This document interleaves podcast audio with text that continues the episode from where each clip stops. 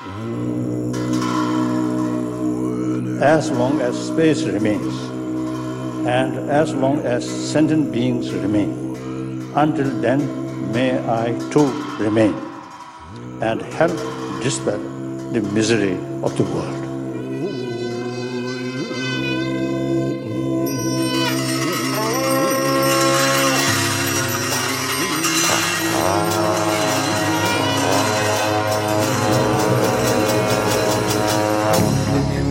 Longue marche du Dalai Lama. Michel Pomarède, Gilles Mardy-Rossian. Aujourd'hui, 2008-2014, 14e Dalai Lama et dernier de la lignée.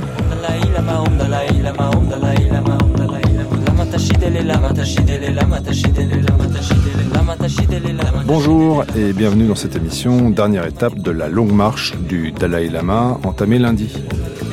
Hier, nous avons évoqué l'aura spirituelle et la renommée médiatique de sa sainteté. Ce matin, intéressons-nous à son bilan politique avec Katia Buffetril, ingénieure de recherche au sein de l'école pratique des hautes études. Et c'est justement au niveau politique que le Dalai Lama surprend tout son monde un certain jeudi 10 mars 2011. Le 10 mars, je vous le rappelle, le jour anniversaire de la révolte de Lhasa en 1959. Dalai Lama a annoncé ce jeudi son intention de renoncer à son rôle politique. Le leader tibétain est âgé de 75 ans et cela fait plusieurs mois qu'il évoque sa volonté de passer la main.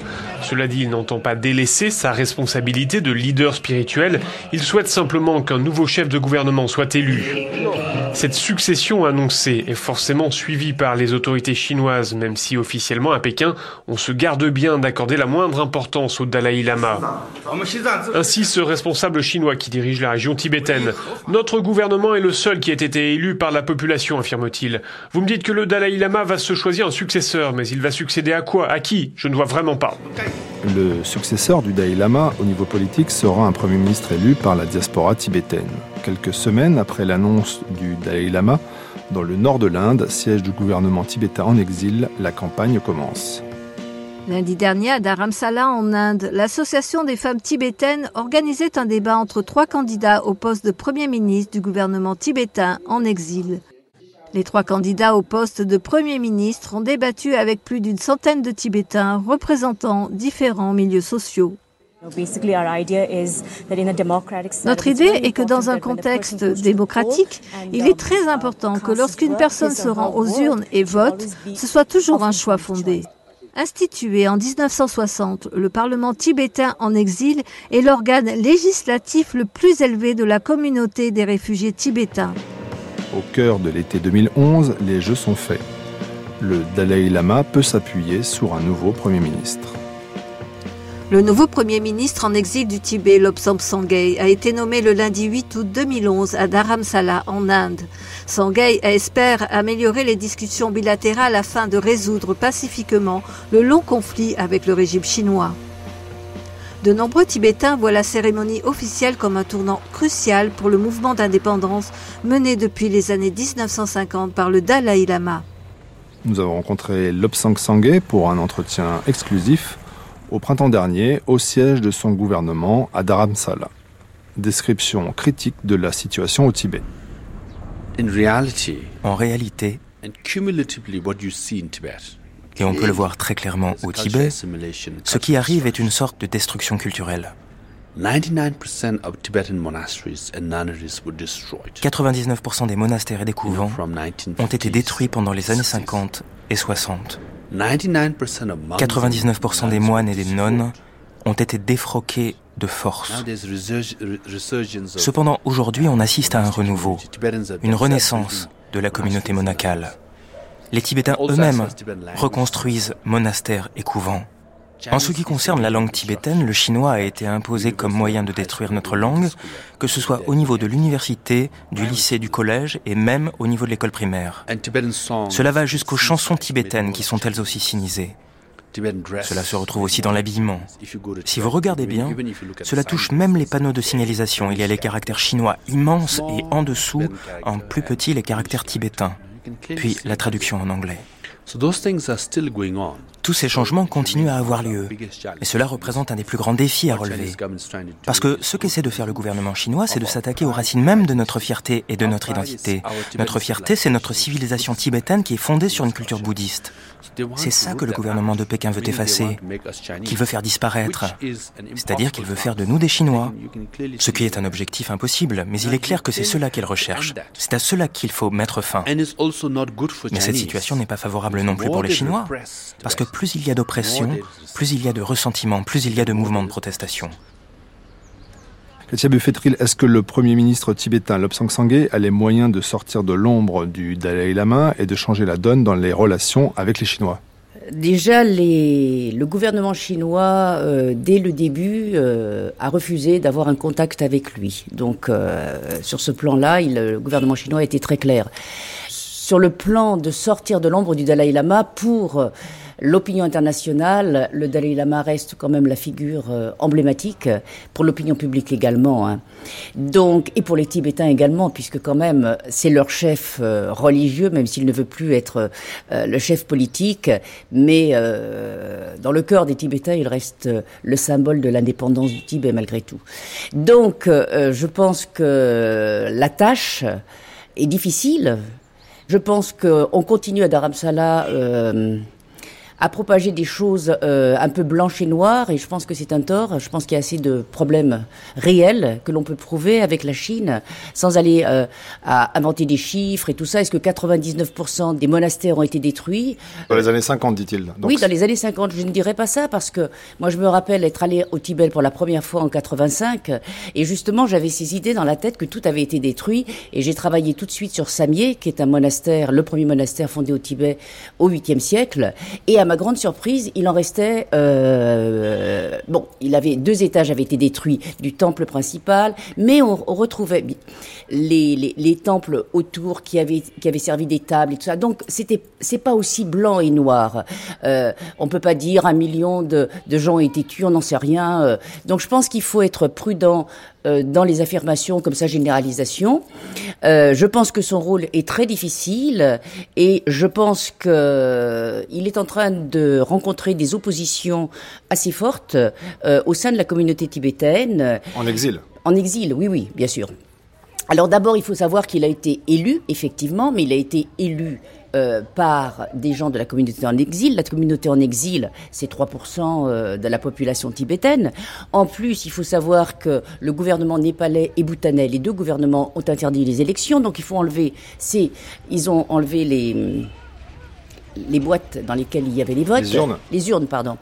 Et donc, euh, ça enlève encore environ 20 000, 25 000 Donc, ce que vous nous dites, c'est que le Premier ministre tibétain qui siège aujourd'hui à Dharamsala, donc dans l'ombre du Dalai Lama, était élu à la majorité, mais le quorum, c'était quoi 100 000, 150 000 personnes? Bon, il y a environ 130 000, 135 000 Tibétains en exil. Vous en enlevez environ 20 000, 25 000. Voilà, il a été élu par les autres. Et la majorité de la population tibétaine, c'est quand même au Tibet.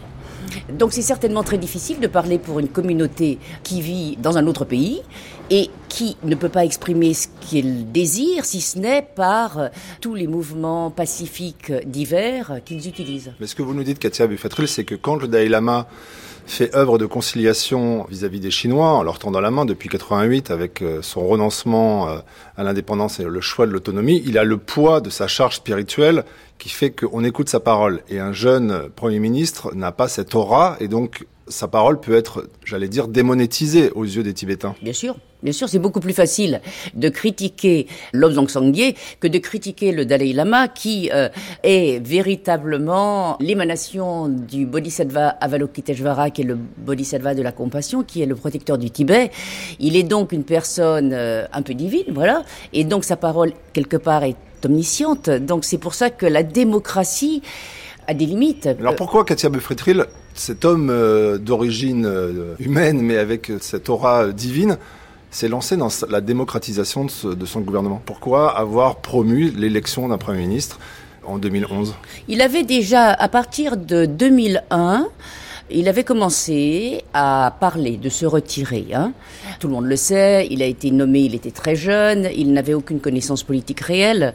Donc, lorsqu'il est arrivé en Inde, il a été confronté quand même. L'Inde, faut pas l'oublier, c'est une démocratie, hein, c'est un immense pays. Oui, on l'a raconté, on l'a raconté mardi oui, avec Isabelle Samézard quand il rencontre Nehru, c'est un peu l'élève face au maître. Voilà, et c'est quand même important toujours de le souligner. Hein. Comme toutes les démocraties, elles marchent plus ou moins bien, hein, euh, les nôtres aussi, mais c'est une démocratie. Et donc, il a été confronté à plein de nouvelles idées, à plein de nouveaux systèmes, et il a été euh, séduit effectivement par euh, les idées démocratiques, donc il a engagé un processus démocratique, mais il n'empêche que tout en, en ayant ces, ces idées, il reste le Dalai Lama. Retrouvons-le dans une interview à Euronews en 2008 dans laquelle il revient sur sa conception de l'autonomie au sein de la République populaire de Chine. Parce que c'est dans notre intérêt nous nous engageons pleinement à rester au sein de la République populaire de Chine. Parce que le Tibet est un pays très en retard économiquement, isolé au cœur des terres, sans déboucher sur la mer, et sa population est toute petite. En même temps, nous avons notre propre langue, et avec elle, un héritage culturel exceptionnel, et en particulier une tradition bouddhiste très très riche. Il n'y a pas que 6 millions de personnes de Tibétains qui sont concernés. Il y a aussi un grand nombre de gens dans cette partie du monde qui partagent le même bouddhisme, la même culture bouddhiste. La meilleure façon de préserver cette culture et aussi de préserver l'environnement au maximum, c'est de faire en sorte que, à part les affaires étrangères et la défense, tout le reste l'éducation, l'économie et bien sûr les affaires religieuses, que tout cela donc soit géré par les Tibétains eux-mêmes. C'est donc l'autonomie. En fait, la constitution chinoise garantit déjà un statut d'autonomie aux Tibétains. Et aussi, conformément au livre blanc chinois sur les droits des minorités, sur le papier, les points mentionnés sont très bien mais ils ne sont pas appliqués. Very good. But these are not implemented. il y a un gouvernement tibétain en exil à Dharamsala, il y a un parlement tibétain en mm. exil à Dharamsala, euh, donc tous ces organes de la démocratie voulus par euh, le Dalai Lama, mais est-ce que ce dernier, en faisant ce non-cumul des mandats, en fait, mm. euh, j'arrête le temporel, je reste spirituel, il fait pas une révolution en regard de ce qu'avait voulu le Grand Cinquième en 1642 Bien sûr, euh, bien évidemment, euh, ben, mais les, les, temps ont changé quand même depuis 1642. Hein. Donc, euh, c'est évident. Et puis en plus, c'est un système qui fonctionnait au Tibet. Nous ne sommes plus au Tibet. Hein. Nous sommes au XXIe siècle. et donc, je pense que là, c'est une. C'était réclamé par certains Tibétains. Hein. ils demandaient quand même des changements dans le système.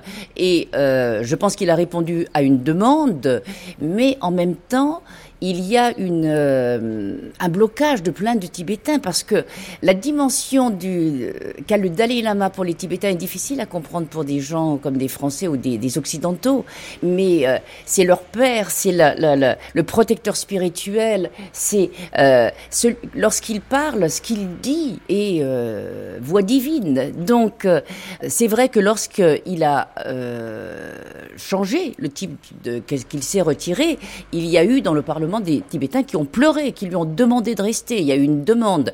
Il n'a pas cédé, et donc ça a réjoui certains Tibétains, ça fait beaucoup de peine à d'autres.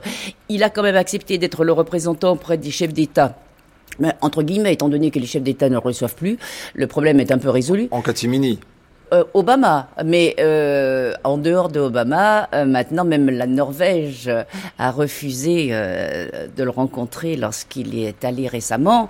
Donc le problème n'existe plus vraiment. Il, on fait plus le poids devant l'économie chinoise. Hein. Les droits de l'homme ne font plus le poids là. Et hier, avec Françoise Robin, nous avons abordé la carrière médiatico-spirituelle du Dalai Lama. Donc là, on aborde un peu son la fin de sa longue, sa longue marche, donc il arrête la charge politique. Quel est le bilan que vous vous dressez de son action politique?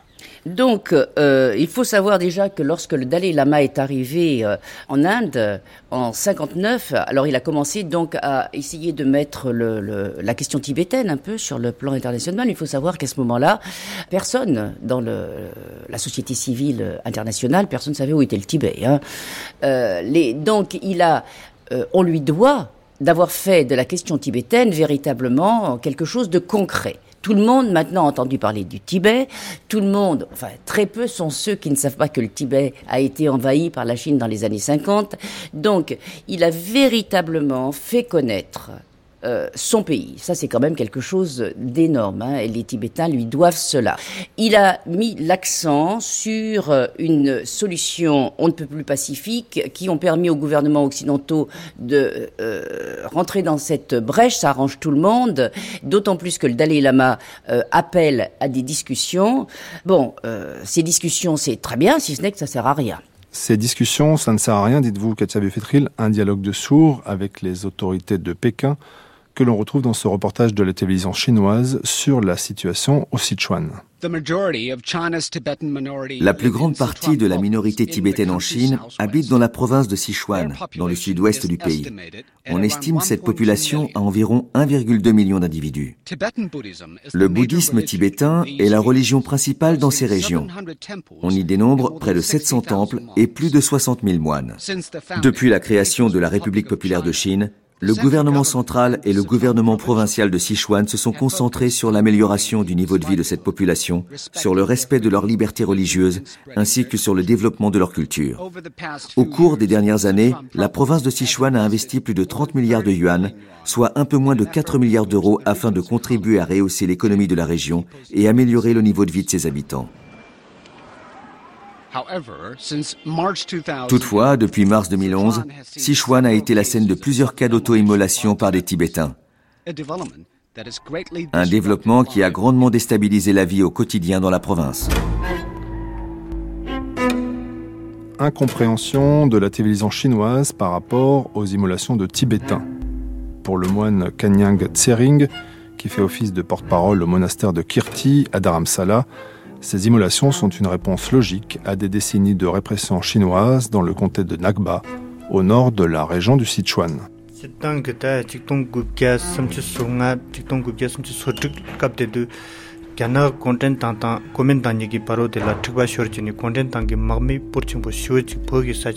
Les premières marques d'animosité entre les Chinois et les Tibétains dans la région du Ngaba remontent aux années 1935-1936.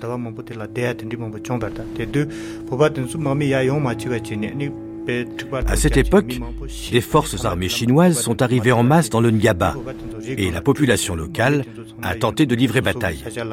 Mais ils ont été vaincus et tous les Tibétains ont dû partir dans la montagne pour y trouver refuge. Les Chinois ont alors pris possession des maisons des habitants de la région. Ils ont détruit toutes les réserves de nourriture pour l'hiver et mis le feu aux granges. Depuis lors, il existe de mauvais rapports entre le Tibet et la Chine.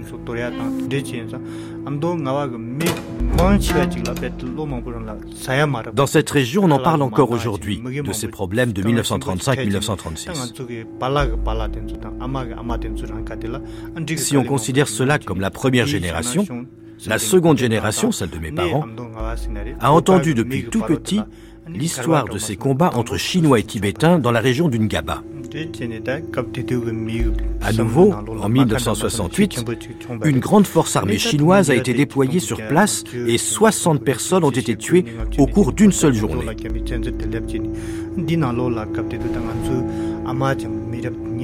Donc on ne peut pas dire qu'en 2008, il s'agisse de soulèvements soudains, mais plutôt qu'ils sont nés d'une répression et d'une présence militaire continue depuis des années.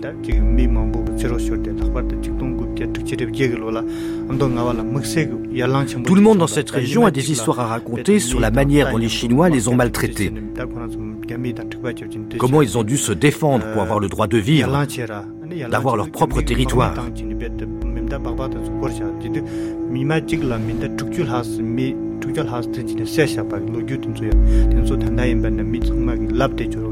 Car la révolution culturelle de 1968 ne s'était pas arrêtée là. Elle avait commencé le 17 mars 1968 et s'est poursuivie dix ans durant. Pendant cette période, plusieurs milliers de Tibétains ont été tués.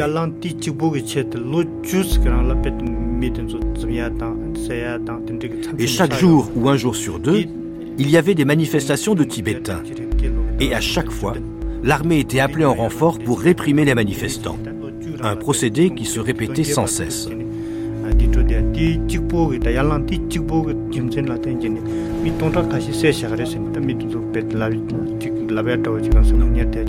La révolution culturelle s'est poursuivie durant dix ans, période au cours de laquelle la haine, l'animosité, le manque de confiance n'ont fait que s'accroître, si bien que c'est ancré en nous.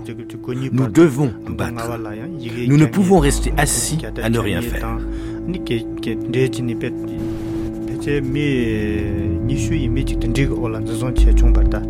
Il y a eu ainsi un soulèvement à Lhasa en 1987, à Lhasa et ailleurs au Ngaba aussi, à compter de 1988.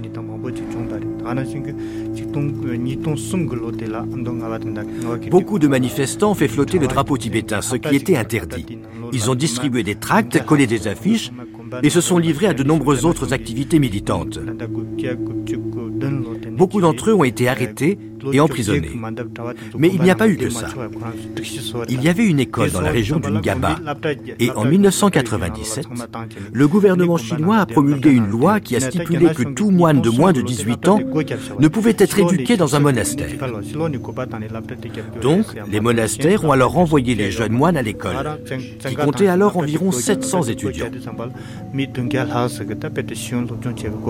En 2003, les Chinois ont décrété que cette école devait fermer, et cela Conjugué au fait que les moines n'avaient pas le droit de pratiquer leur religion, cela a fait que quasiment chaque famille était affectée d'une manière ou d'une autre. Les enfants ne pouvaient étudier parce que les écoles étaient fermées. Certains cas d'immolation découlent de cette situation. Certains moines qui se sont immolés étaient dans cette école à ce moment-là car on leur avait interdit d'étudier. Ils avaient cette véritable haine, cette colère en eux et certains ont fini par s'immoler. Jusqu'ici, rien que dans la région, environ 56 personnes se sont immolées, dont 6 avaient plus de 30 ans et 6 moins de 18 ans. Tous les autres étaient âgés entre 18 et 30 ans. Mais tous étaient jeunes et donc pas directement affectés par l'histoire, les combats ou les soulèvements que nous avons connus ici. Mais ces personnes se sont immolées parce qu'elles étaient directement affectées par la politique du gouvernement chinois actuel qui affirme que le Tibet est un endroit où les gens vivent heureux. Un endroit qui connaît un grand développement.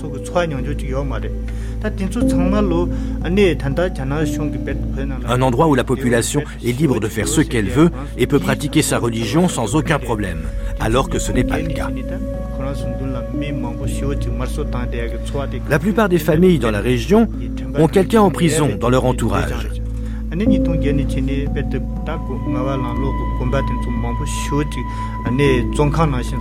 En fait, toute la région a été transformée en une sorte de prison géante dans laquelle les habitants n'ont pas de liberté de parole, dans laquelle on leur interdit de tenir des réunions pour parler de religion ou de politique. La nourriture en prison est exécrable, à peine plus que de l'eau avec simplement quelques légumes. Donc, tous ces éléments, petit à petit, affectent tout le monde dans la région.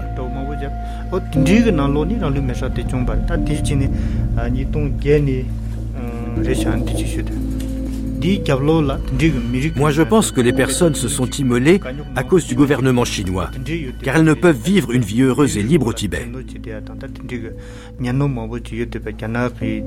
Comme l'a écrit Mao, la répression engendre immanquablement la révolution.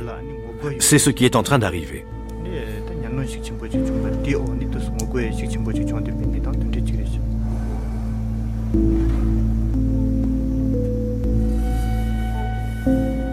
Ce qui est en train d'arriver est au cœur des préoccupations de la poétesse tibétaine Tsering Wozer, dont nous avons déjà parlé dans cette série. Elle écrit depuis Pékin, au moment des manifestations de 2008, un manifeste qu'elle intitule Immolation au Tibet, la honte sur le monde. Extrait. À ce stade, une mise au point s'impose. L'expression chinoise zifen, soit s'incendier soi-même, traduite en français par auto-immolation par le feu, ne doit pas être interprétée au sens strict du terme, sans quoi son sens véritable risque d'être mal compris. Beaucoup considèrent l'auto-immolation comme un suicide, puisqu'il s'agit d'allumer un feu pour faire brûler son propre corps.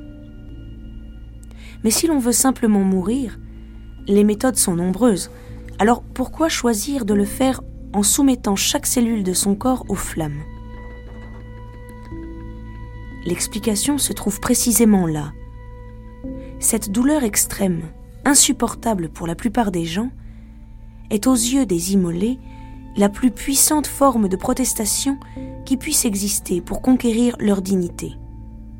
La grève de la faim est une manière de protester universellement acceptée et respectée, alors que l'immolation par le feu est souvent esquivée, ignorée, car une telle souffrance dépasse les limites de ce que la plupart des gens peuvent concevoir, même en imagination.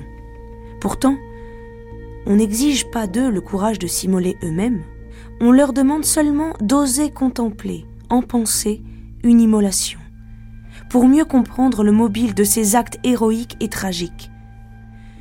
Comprendre que ce contre quoi luttent les immolés, avec leur corps minuscule, c'est l'énorme machine de la tyrannie. À mes yeux, les immolations des Tibétains ne sont évidemment pas des suicides, mais bien le prolongement direct des émeutes de mars 2008. Partout, cette année-là, non seulement à Lhasa, la capitale vers laquelle tous les regards étaient tournés, mais d'un bout à l'autre du Tibet, des hommes, des femmes, des vieux, des jeunes ont marché dans les rues, levé les bras, crier pour réclamer la liberté et leurs droits. Jamais, depuis l'exil du Dalai Lama en Inde en mars 1959, on avait vu de manifestations aussi massives et aussi répandues dans tout le pays. Immolation au Tibet et manifestations au sein de la communauté tibétaine en exil dans le nord de l'Inde. Des Tibétains en exil qui vivent en Inde à Dharamsala ont manifesté contre ce qu'ils considèrent être des politiques répressives imposées par le régime chinois. Nous faisons appel au gouvernement chinois pour qu'il entende les cris des Tibétains et aussi à la communauté internationale pour qu'elle s'adresse au gouvernement chinois. Le gouvernement chinois trouverait un bénéfice à chercher une solution à la question tibétaine. Tout d'abord, la situation actuelle est extrêmement sérieuse à l'intérieur du Tibet mais aussi dans l'optique d'une solution tibétaine sur le long terme. La longue marche du Dalai Lama sur France Culture, c'est jusqu'à 11h.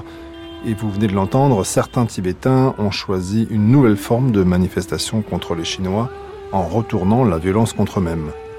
Le sentiment du Premier ministre tibétain Lobsang Sangay.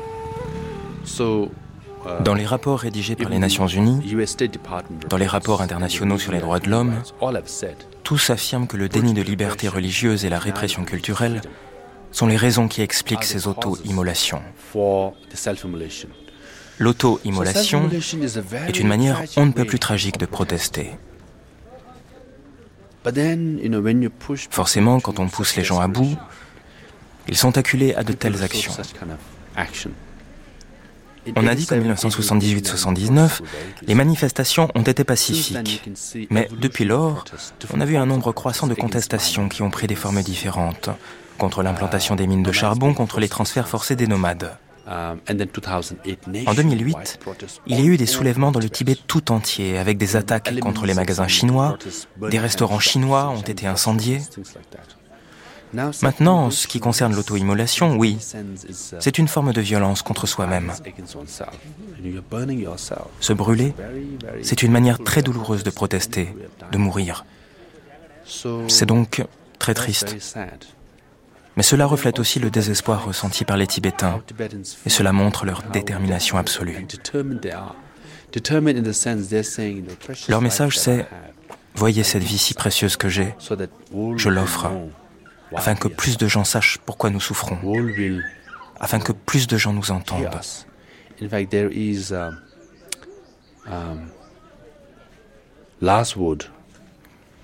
J'ai lu les derniers mots laissés par un lama tibétain. Il se demandait dans ces lignes comment il pouvait être possible de faire entendre notre voix au reste du monde. Comment faire pour que les autres pays nous écoutent, pour qu'ils nous soutiennent? Il a encore écrit comment dire au monde que 6 millions de Tibétains souffrent. Ainsi, pour le bien de 6 millions de Tibétains, pour le retour de sa sainteté le Dalai Lama au Tibet, je donne ma vie, mon corps en flammes. La Tsering est un ancien rebelle tibétain qui a participé à la fin des années 60 à la révolte armée dans la région népalaise du Mustang. Pour lui, les immolations sont un cri en faveur de la liberté. En ce qui concerne les immolations, les chiffres que nous possédons ne représentent que les cas confirmés, parce que le Tibet est un pays étendu avec une faible densité d'habitants au kilomètre carré, et il n'y a pas d'informations. Car il n'y a pas que les suicides par immolation. Uh, il y a aussi ceux qui se jettent dans les rivières, du haut des falaises, ou encore ceux qui meurent en prison ou dans les camps de travail. Nous ignorons tout de ces cas-là.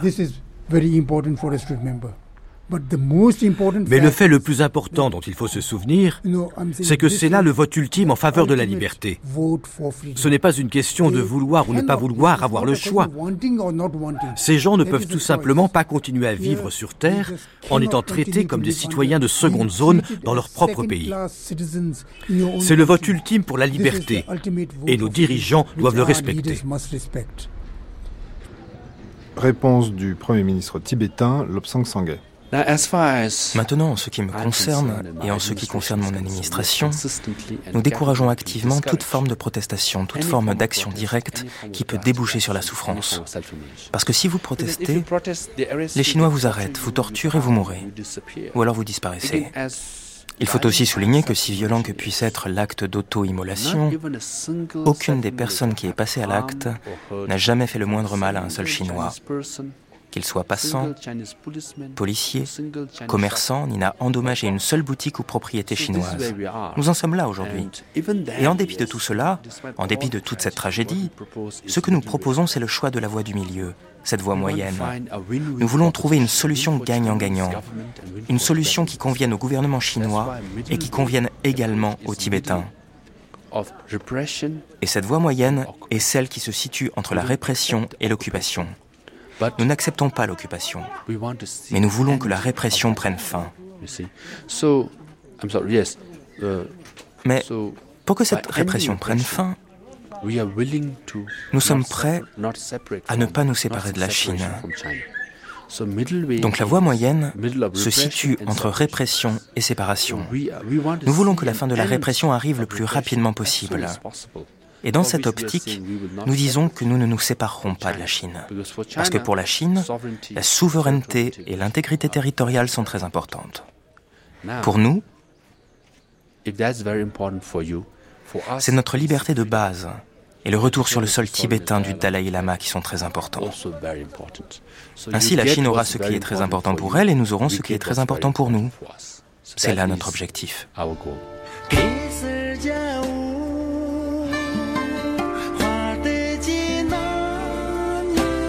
jang so zo me jela zi re re kha tang ri pa yin so sa chi che pam kha ni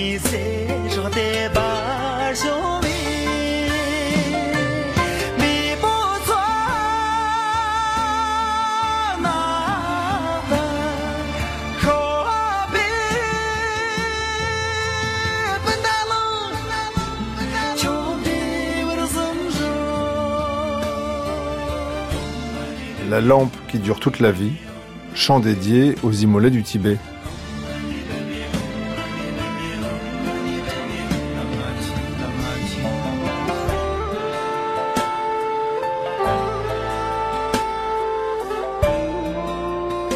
Katia Buffetril, l'ingénieure de recherche à l'école pratique des hautes études, est avec moi en studio. Vous avez travaillé sur ce sujet douloureux des immolations, dont le chiffre varie autour de 130. On n'a pas vraiment toutes les confirmations. Quelle lecture faites-vous de ces événements? Il faut savoir déjà qu'il y a eu deux vagues en fait d'immolation. Il faudrait dire très rapidement que la première immolation a lieu en 98 en exil. Elle avait été suivie en 2005 donc d'une autre aussi en exil. En février 2009 qu'il y a eu la première immolation au Tibet. Mais qui s'immole? Alors justement, il y a eu deux vagues d'immolation. La première vague a commencé surtout par des moines, essentiellement par des moines d'un monastère Gelugpa, le monastère de Kirti. On entendait euh, Kanyal Tsering, euh, le Kanyak Tsering, qui est le représentant d'Aramsala. Voilà, de ce monastère qui nous expliquait tout l'historique du, du, pourquoi dans cette région les gens passent à l'acte de manière tragique. Et donc, la deuxième vague, ça a commencé en 2012, début 2012, et là, ce sont des laïcs qui se sont immolés en masse. Il y a eu des femmes et des hommes, une majorité d'hommes. Les caractéristiques, c'est que, à part un homme seulement de Damchung, dans la région autonome, qui s'est immolé, tous appartiennent aux régions donc euh, nord et nord-est du Tibet. Ils sont tous jeunes, très très peu. Il y en a à peu près un, je crois, qui a plus de 60 ans. Ils ont tous entre 17 et 30 ans, la grande majorité plutôt, euh, entre 17 et 30 ans. En fait, c'est un gros reproche, je pense qu'il faut faire au gouvernement en exil le Dalai Lama et Lobsang Zangye qui en ont très longtemps parlé comme des actes de désespérés. Or, j'ai lu et relu les témoignages des gens qui se sont immolés et je dirais qu'ils ne le perçoivent pas du tout comme ça, mais ils le perçoivent comme un acte constructif qui pourra apporter au Tibet quelque chose de positif et surtout un avenir tibétain. Lorsqu'ils s'immolent, lorsqu'ils laissent des témoignages, ils appellent au retour du Dalai Lama, le retour du Dalai Lama, pour moi, là, c'est un symbole de l'indépendance. Quelques-uns ont exprimé clairement leur demande d'indépendance, mais en général, ils appellent au retour du Dalai Lama, au retour du Panchen Lama, qui donc, euh, vous avez dû en parler, a été euh, arrêté. Ils appellent donc à un Tibet où ils pourront faire un peu ce qu'ils veulent, mais ils ont aussi tout un nombre important de demandes ethno-nationalistes qui concernent le fait de parler tibétain, de manger tibétain, de s'habiller en tibétain, en fait, de préserver la culture et la religion tibétaine. Katia Buffetril, euh, tous ces gens qui s'immolent laissent des testaments. Et vous, vous avez eu connaissance euh, d'un poème écrit par une nonne qui s'appelait Sangye Dolma, qui s'est immolée le 26 novembre 2012. Et je voudrais qu'on écoute euh, ce poème. Levez les yeux aux Tibétains. Levez les yeux vers les cimes enneigées. L'immaculé lion des neiges est de retour mon lion des neiges est de retour.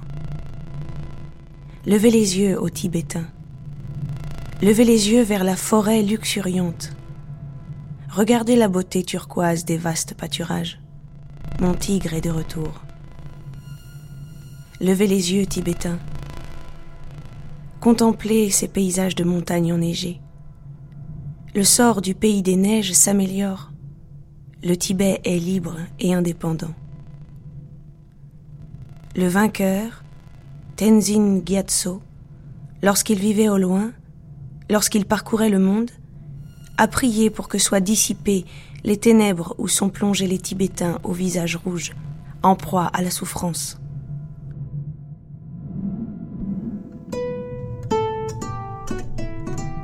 Ce poème de Sangué Dolma qui s'est immolé le 26 novembre 2012 Katia Buffetril, est-ce que vous avez des éléments d'information sur cette jeune, jeune femme? Elle a laissé, on ne sait pas son âge exact, mais elle est dans la vingtaine, et elle a laissé une photo où elle pose son visage sur sa main et sur son dos de main, il est écrit Rangsen, c'est-à-dire liberté.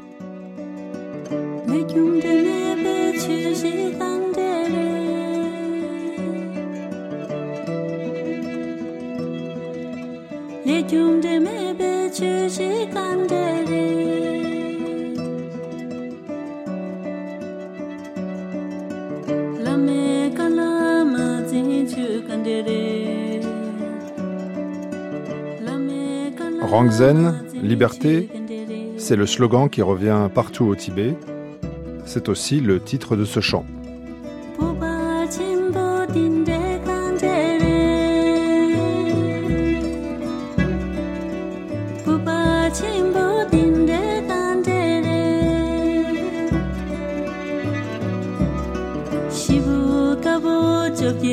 tienen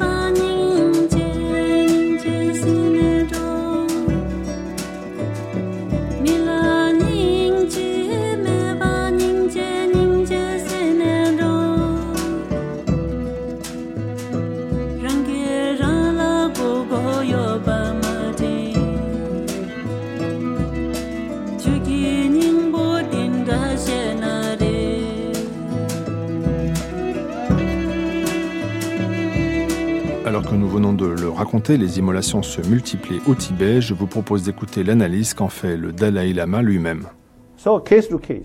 Au cas par cas, on ne peut déterminer, généraliser ce qui est juste de ce qui ne l'est pas. On ne peut le dire. Cela dépend des motivations individuelles de chacun. Donc ça, on ne peut pas dire.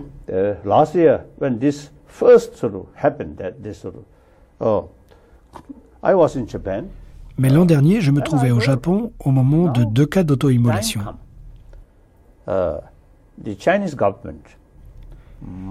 Et j'ai déclaré alors que le temps était venu pour le gouvernement chinois de diligenter une enquête approfondie pour déterminer les causes de ces incidents si tragiques. Ces incidents sont les symptômes de causes spécifiques pour ces personnes, ces Tibétains. Bien entendu, j'étais et je reste triste, extrêmement triste. Mais ces personnes qui prennent de telles décisions souffrent depuis au moins deux générations, deux, trois générations. Ils ont énormément enduré de choses. Et si je veux pouvoir leur parler, je dois avoir quelque chose à leur offrir quelque chose que je puisse leur apporter. Mais je n'ai rien. Ce gouvernement chinois peut faire quelque chose, mais simplement, il reporte le blâme sur les autres. Et ça, ça ne résoudra jamais rien. Donc je crois maintenant qu'il doit lancer des investigations approfondies pour déterminer les causes de ces incidents. Ensuite, ils devront réfléchir plus sérieusement à ces événements. Je n'ai rien à offrir aux Tibétains de l'intérieur, nous dit le Dalai Lama. Qu'est-ce que cette confession vous inspire, euh, Katia Befetril? Il est certes difficile, peut-être pour lui, de dire blanc ou noir, parce que les Chinois, de toute manière, profiteront s'il dit qu'il faut qu'ils arrêtent, ou s'il dit, il ne dit pas qu'il faut qu'ils arrêtent, ils en profiteront de toute manière. Donc, c'est certainement difficile. Il n'empêche de demander que l'on diligente une enquête et tout ça. Je ne pense pas que les Chinois soient idiots. Ils savent très bien pourquoi il y a des immolations. Ce que veulent les Chinois, c'est que les Tibétains leur fichent la paix, et donc ils veulent arrêter les immolations et continuer la politique qu'il euh, estime être euh, celle qui va sauver le parti, et point final. Ce qui se passe, c'est que justement pendant très très longtemps, c'était la région autonome, il faut le dire et le répéter, le Tibet, ce n'est pas la région autonome, le Tibet, c'est la région autonome plus les régions Est et Nord-Est. L'Amdo et le Cam. Voilà. Donc c'est un, une superficie de 2 500 000 km et c'est un quart de la Chine. Et ça, il faut le marquer parce que c'est ça le Tibet. Et donc, pour les Chinois, pendant très longtemps, le Tibet, dans leur tête, c'était là où il y avait les problèmes et c'était la région autonome qu'ils ont donc constituée en 65 et c'était cette région autonome où il fallait faire le maximum de politique répressive. Mais Katia Bufetril, vous dites le Tibet, c'est euh, un quart de la Chine, c'est 2 millions mmh. et demi de kilomètres carrés. En surface, j'allais dire, il y a 6 millions de personnes. Mmh et on l'a entendu toute cette série qui souffre, à l'intérieur euh, des terres tibétaines, il y a des minéraux et il y a de l'eau. C'est aussi un motif pour lequel les Chinois ne lâcheront jamais cette région. Bien sûr, c'est évident. L'eau, il devrait faire attention parce que vu la pollution qui entraîne, bientôt il y aura de l'eau polluée. Donc euh, ils ont de l'eau. Alors c'est vrai que actuellement, et c'est aussi un des problèmes, il y a de, de plus en plus de protestations contre l'exploitation minière, euh, protestations pacifiques qui se terminent souvent de manière assez violente parce qu'elles sont réprimées très brutalement. Et les Tibétains demandent de plus en plus à ce qu'on les prenne en compte l'environnement euh, puisqu'il voit très bien que le Tibet est en train, euh, là ça est pollué quand même, il faut le faire, hein, d'arriver à polluer là ça. Et donc euh, il y a de plus en plus de revendications aussi à ce qu'on prenne en compte eux, leur vie et leur environnement. Protestation au sein de la population au Tibet, protestation au sein de la communauté tibétaine en exil, comme ici à Paris avec le traducteur Tenam Namgyal. Je suis né en Inde dans l'année l'année 70 et c'était, c'était une des premières générations de Tibétains dans le campement de réfugiés dans le sud de l'Inde. Et donc mon, père, ma mère, il vient de région sud-est du sud-est Tibet, de région de Kham. Et mon père, il était, dans la résistance et il a même passé quand, quand on a, on a vu le premier c'était le début de l'année 50. L'armée chinoise, ils ont arrivé au camp parce que ça, c'était vraiment la frontière. Notre village, c'était à la frontière euh, tibéto-chinois. Donc, donc on a nous, on a vu la première vague d'invasion par la Chine. Et mon père, avec un ami, ils ont parti en Inde pour acheter des, des, armes. Et il est revenu avec 20 euh, il a pensé, il a pensé avec 20 fusils, il va battre l'armée de libération du peuple, c'est de Chine. Et la passé, c'est ça pour moi, la, passé, passé de mon, ma famille, qui, qui vraiment, qui, qui a donné tout, tout pour, pour défendre notre liberté, défendre notre pays et notre, euh, notre peuple. Même si notre village, c'était, c'était vraiment petit. Il y avait, il y avait que, quoi, 30 familles. ça fait ça fait longtemps que j'ai ouais c'est donc c'est une chanson comme ça. Aro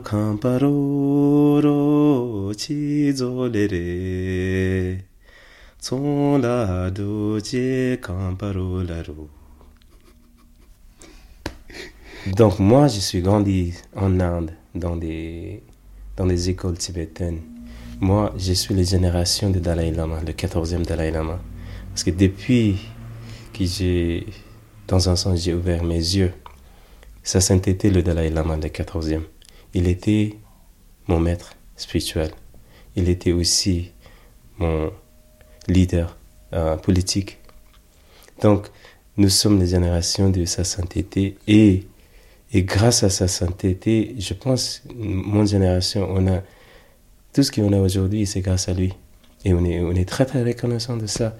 Mais, mais sur le plan, plan politique, j'ai un stand un peu différent de sa sainteté. Sa sainteté aujourd'hui, il demande euh, autonomie pour les Tibet. Et moi, j'ai fait partie de cette jeunesse qui demande l'indépendance pour les Tibet.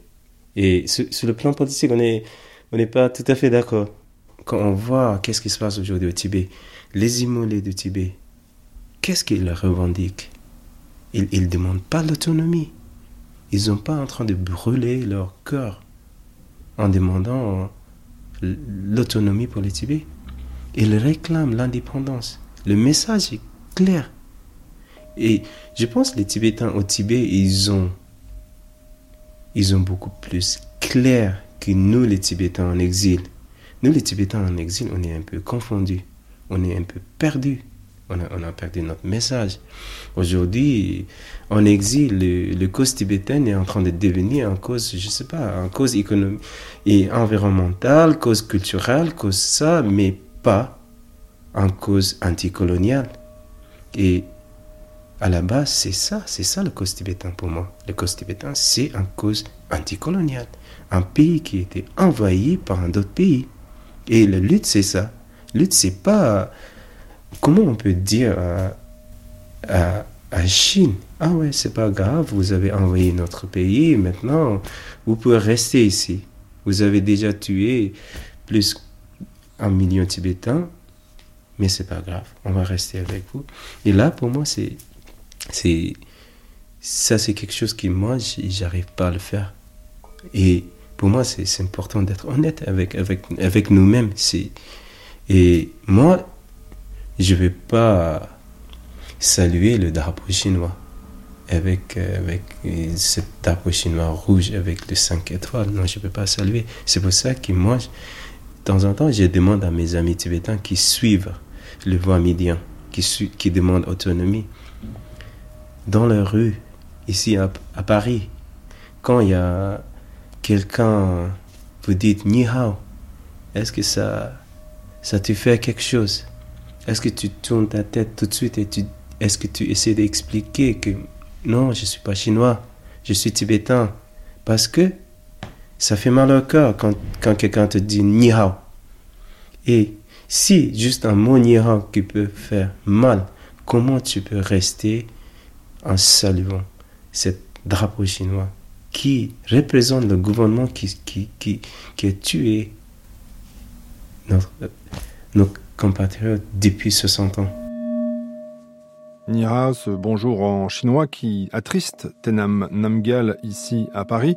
Katia Buffettret, vous avez co-signé avec euh, Anne-Marie Blondeau Le Tibet est-il chinois en 2002 Je prolonge ce titre avec cette question. Le Tibet est-il de plus en plus chinois aujourd'hui en 2014 euh, c'est vrai que l'on voit, moi j'ai vu pour la première fois en 2010 en allant au Kailash, il y avait dans des, un tout petit village, c'est rare de trouver des petits villages mais ça existe encore, et là il y avait un restaurant chinois, donc il était tout seul. Mais bon, il allait faire venir sa famille très bientôt. Donc euh, je ne sais pas. Mais toujours est-il que sur ce plan-là, bien sûr que le Tibet devient chinois. Ce que je ne peux que admirer personnellement, c'est la résilience des Tibétains et le fait que euh, c'est absolument extraordinaire qu'après tant d'années, hein, 30 ans de décennies d'occupation, il reste si tibétain. Maintenant, il y a une autre menace dramatique, c'est le tourisme de masse. Et ce tourisme de masse transforme petit à petit le, le, le Tibet, qui est donc une colonie chinoise. En plus, il le transforme en Disneyland.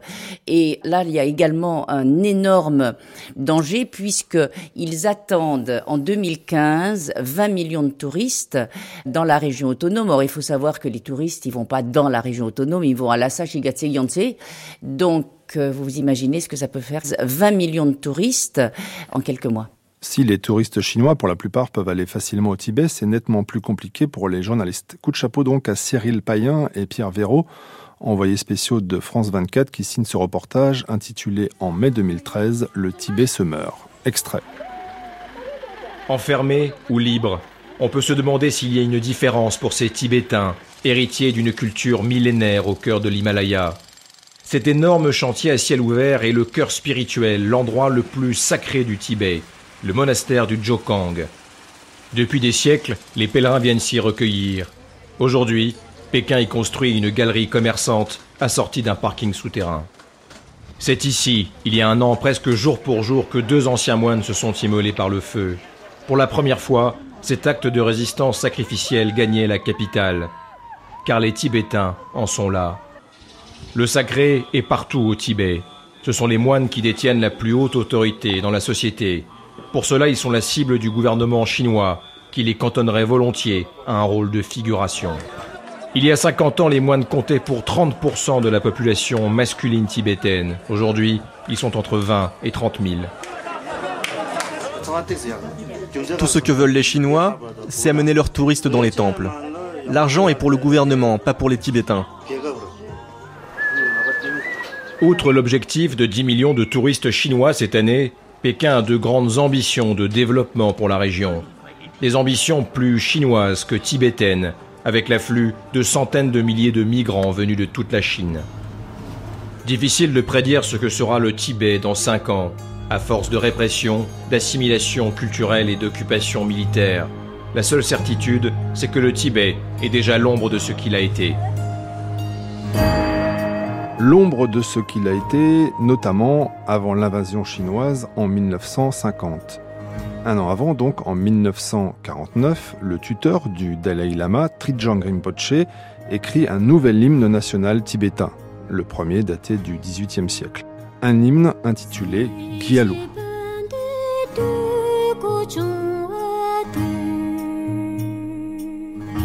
Giallo qui accompagne cette dernière étape de la longue marche du Dalai Lama que vous écoutez sur France Culture jusqu'à 11h.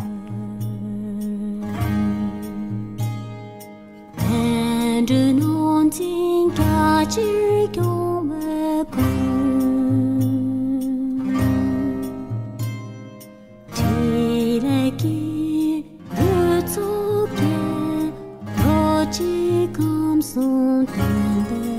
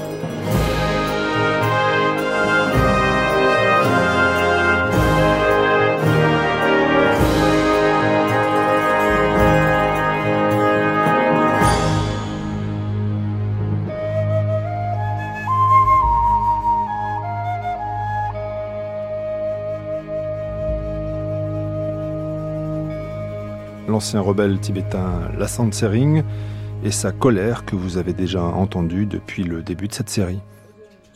Even as we are uh, talking now, there are more and more and more. Au moment où je vous parle, de plus en plus de Chinois s'installent au Tibet.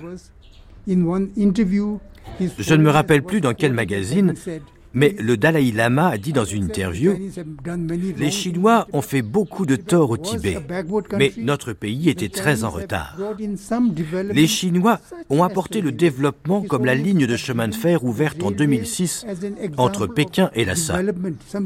Sa sainteté y fait allusion comme un point positif. Vous savez comment je considère cette ligne de train, moi? C'est le dernier clou dans le cercueil du Tibet. Aujourd'hui, les Chinois immigrent chez nous, non plus en bus, mais par train. Et ce ne sont plus des camions qui repartent avec les richesses arrachées à notre sous-sol, mais bien des wagons entiers. Il y a déjà plus de Chinois au Tibet que de Tibétains. La natalité chez les Tibétains est d'ailleurs sous contrôle. Il y a des mariages mixtes. Bientôt, il y aura un si grand nombre de Chinois au Tibet que ce ne sera plus réaliste de réclamer un Tibet pour les Tibétains extrait de la télévision tibétaine. Certains espéraient que le régime chinois et son nouveau dirigeant, Xi Jinping, allaient desserrer son emprise sur le Tibet. Mais ces espoirs ont subi un revers avec l'annonce faite par un représentant haut placé du gouvernement, Yu Zhengzheng. Le régime allait, je cite, poursuivre sa lutte contre la clique du Dalai Lama. tanda kame tato musho karo wane re a kenza.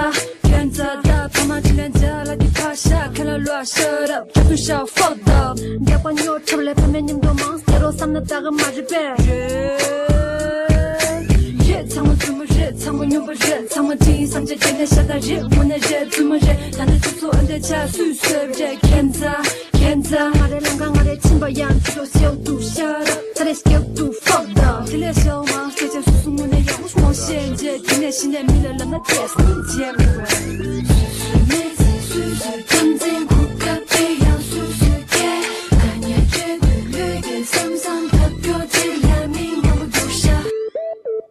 Propose maintenant de faire connaissance avec un jeune Tibétain intrépide qui a fait récemment des allers-retours entre l'Europe où il s'est installé et le Tibet où il est né.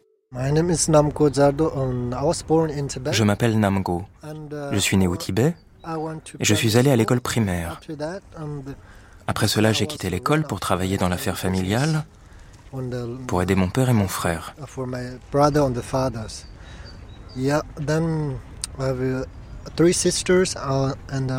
J'avais trois sœurs et un frère.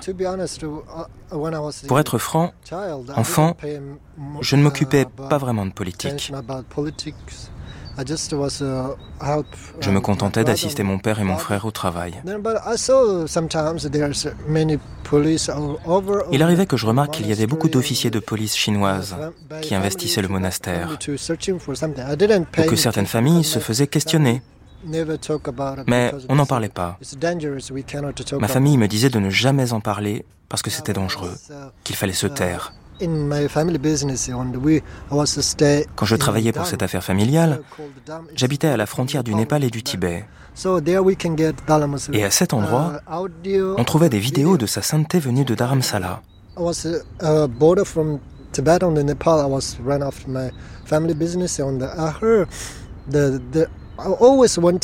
J'avais toujours voulu voir le Dalai Lama parce que ma famille priait toujours pour lui. Petit, je n'avais jamais pensé que c'était un véritable être humain. Et ensuite, j'ai appris qu'en fait, c'était une personne bien vivante, qu'on pouvait le voir de ses yeux. Cela a éveillé ma curiosité, j'ai voulu en savoir plus sur lui, qui il était. Mon père et ma mère, je les avais vus pleurer en regardant les vidéos de ces enseignements et je me demandais pourquoi. J'ai donc pris la décision de partir du Tibet. Au départ, je voulais simplement voir le Dalai Lama. Euh, en fait, la situation est très tendue. Il y a beaucoup de militaires, de personnel de sécurité, partout. Euh, Uh, et, à en croire certaines informations, dans chaque région où se trouve une communauté tibétaine importante, uh, les autorités concernées commencent à faire construire des casernes militaires. Cela veut dire que dorénavant, la présence militaire sera permanente. Et cela indique que la politique agressive va se poursuivre.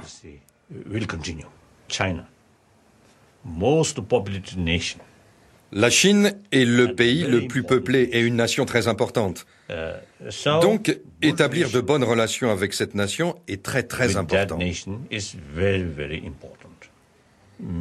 En même temps, la Chine devrait être attirée dans le cercle des démocraties mondiales. La démocratie, l'état de droit, l'ouverture, la liberté d'information, la liberté de la presse. Tout cela est très important. Et bien sûr, les droits de l'homme et la liberté religieuse. Il s'agit de valeurs universelles.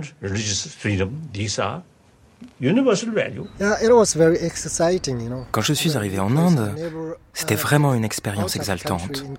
Tout était nouveau pour moi. Je n'avais jamais quitté mon pays, je n'avais jamais quitté le Tibet.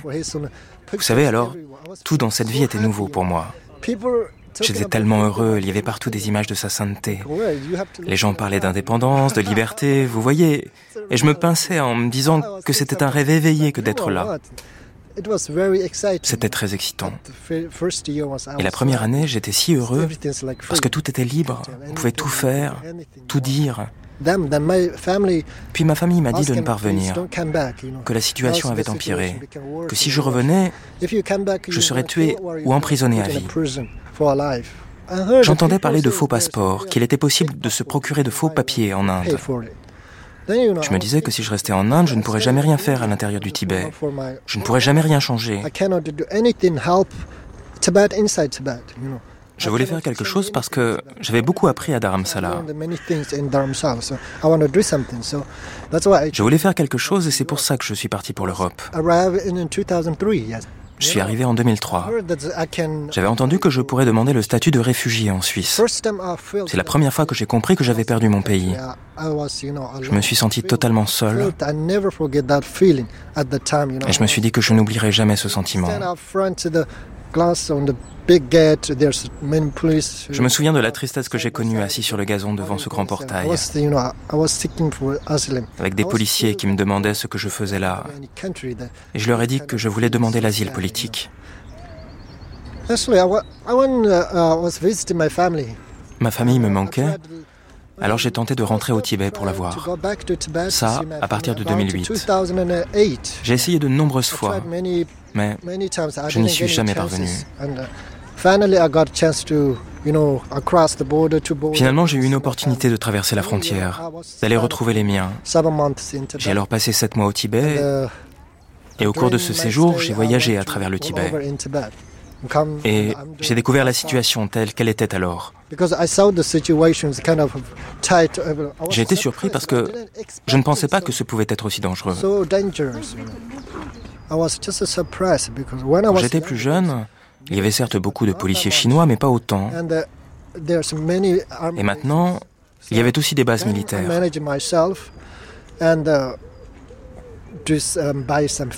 Ensuite, j'ai réussi à acheter un faux passeport payer certaines personnes, et j'ai réellement vu ce qui se passait au Tibet.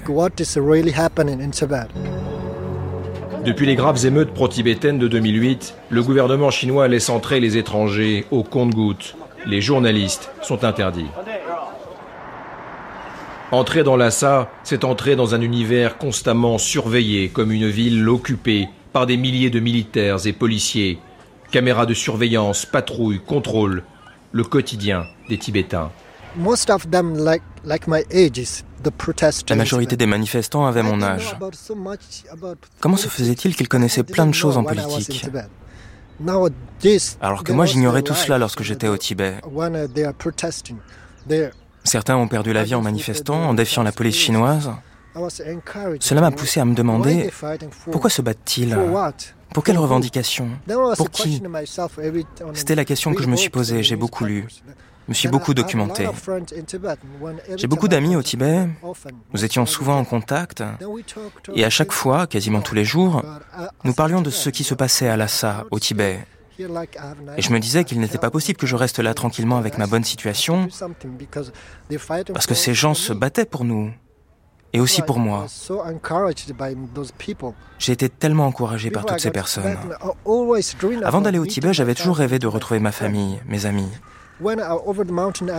Lorsque j'ai revu la montagne où je suis né, où j'ai passé près de 18 ans, cela a été comme dans un rêve. Je n'avais jamais osé imaginer qu'un jour je reverrais ma famille. Mon père m'a dit, jeune homme, ne t'emballe pas trop. Ici, c'est un peu différent de ce à quoi tu es habitué. Ne parle pas de ce genre de choses. Ici, des gens se font arrêter tous les jours. Tous les jours, des gens se font taper dessus. Ce n'est pas facile. Toi, tu n'as pas encore eu affaire à la police chinoise. Il s'inquiétait. Parce que quand il était jeune, au moment où les forces chinoises sont arrivées pour la première fois au Tibet, il les a combattus.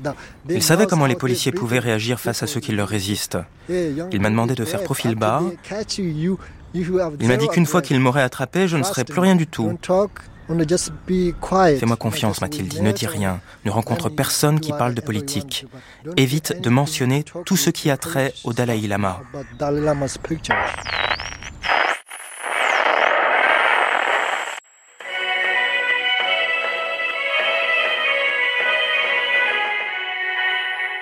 Is Radio Free Asia. The following program is in Tibetan. Asia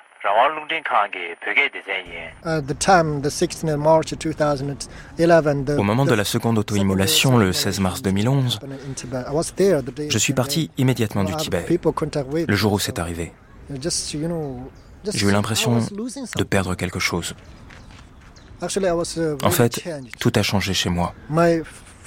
Ce que je ressentais, ma vie, tout a complètement changé.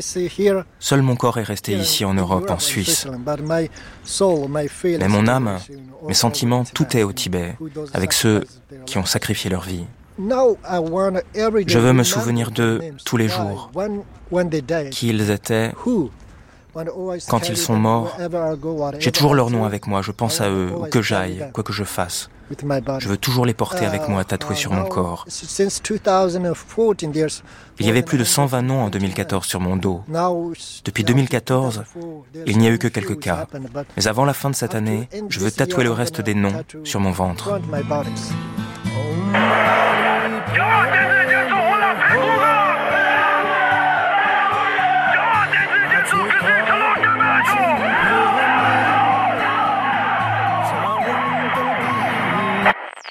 En hommage aux Tibétains de l'intérieur, vous avez entendu dans ce programme des chansons et des musiques religieuses. Voici maintenant venir Tamding, le premier groupe d'heavy metal tibétain avec ce titre En mémoire des martyrs.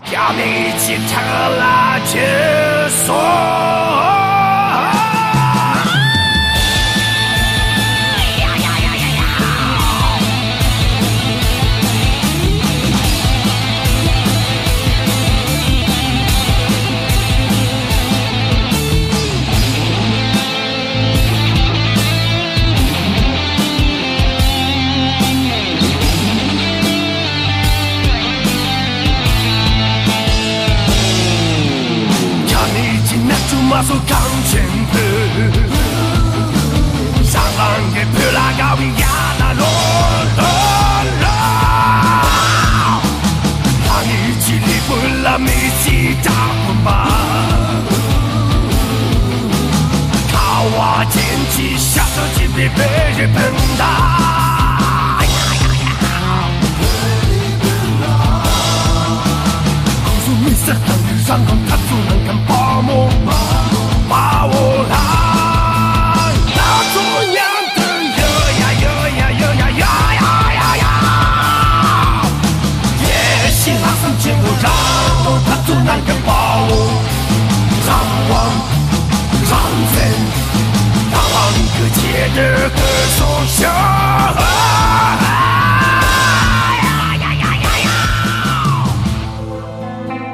Un autre jeune Tibétain, rencontré cette fois-ci à Dharamsala, un autre récit, une même motivation, voir le Dalai Lama.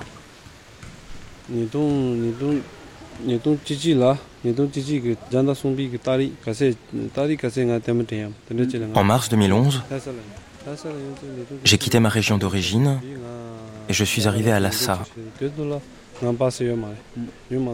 De là, j'ai essayé de rejoindre l'Inde en passant avec l'aide d'un guide par le Bhoutan. Mais en franchissant la frontière, j'ai été arrêté par la police chinoise et jeté en prison pendant sept mois.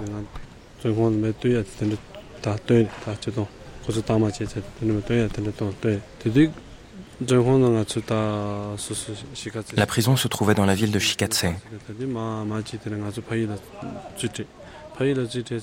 Ma famille a fait des démarches auprès du gouvernement local et j'ai finalement été relâché en promettant de ne rien faire à l'encontre du gouvernement chinois.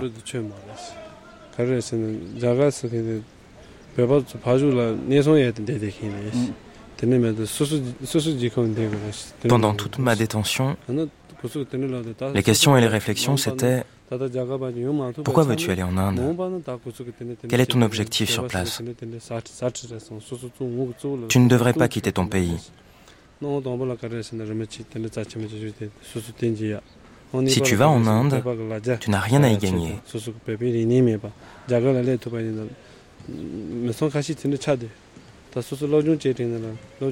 Tu y vivras comme un réfugié.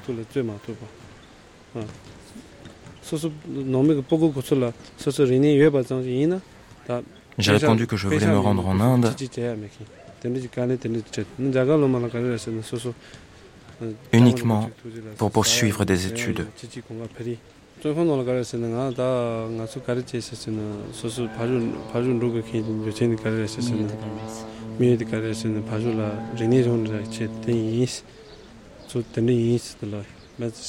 Je ne comprends pas pourquoi ils m'ont gardé sept mois en prison. Ils ne m'ont jamais expliqué. J'ai passé tout ce temps dans le froid.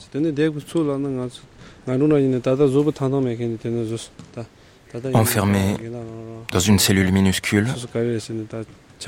Ma santé s'est détériorée et je ne peux plus me tenir debout normalement, ni même courir.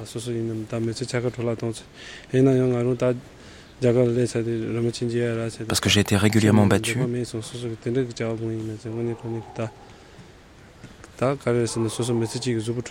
et maintenant ma jambe droite me fait souffrir.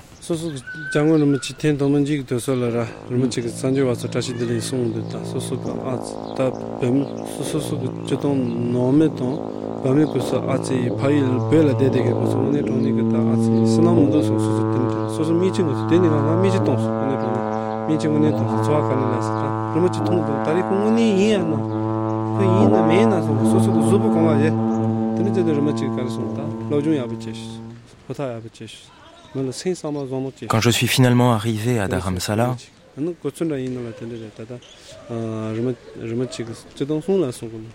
et que j'ai eu le privilège d'avoir une audience avec le Dalai Lama pour la première fois, je me suis demandé si c'était vrai ou pas.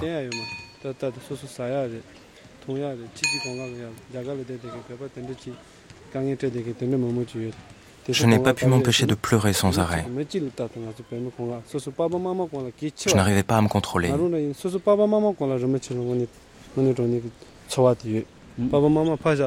J'étais très triste aussi, car la majorité des Tibétains n'auront jamais la chance que j'ai eue de voir sa sainteté en vrai, en chair et en os.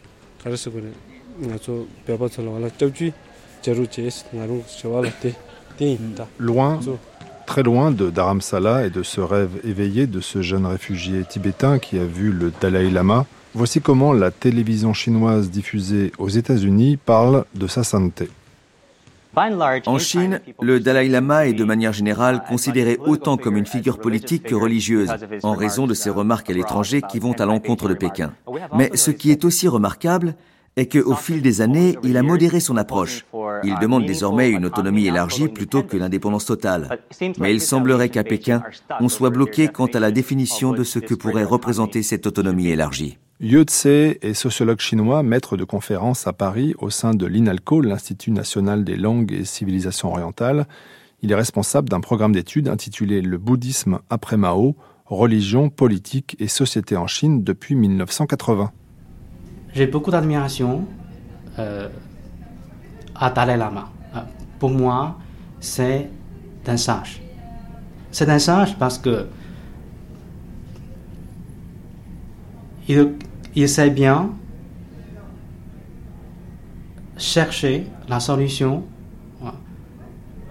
dans un grand milieu. C'est-à-dire, non seulement euh, en s'appuyant sur un idéal, mais aussi en s'appuyant sur l'histoire, sur la faisabilité, sur la politique réelle.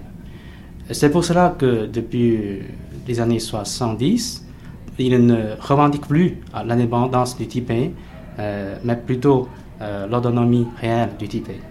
Et permet pas euh, au, mouvement de violence. Et pour moi, c'est vraiment admirable. C'est, j'ai beaucoup de respect hein, de, ces, pour ces, ces stratégies. Euh, vous voyez, depuis 89, hein, depuis 89 euh, la Chine a pris une voie atypique. C'est-à-dire, ce n'est pas euh, un capitalisme euh, libéral de marché, etc. et ce n'est pas non plus un un totalitarisme qui ne, pas, qui ne permet pas euh, euh, une société, euh, une certaine autonomie de société. Donc c'est vraiment une voie atypique. Et jusqu'à aujourd'hui, moi je ne vois pas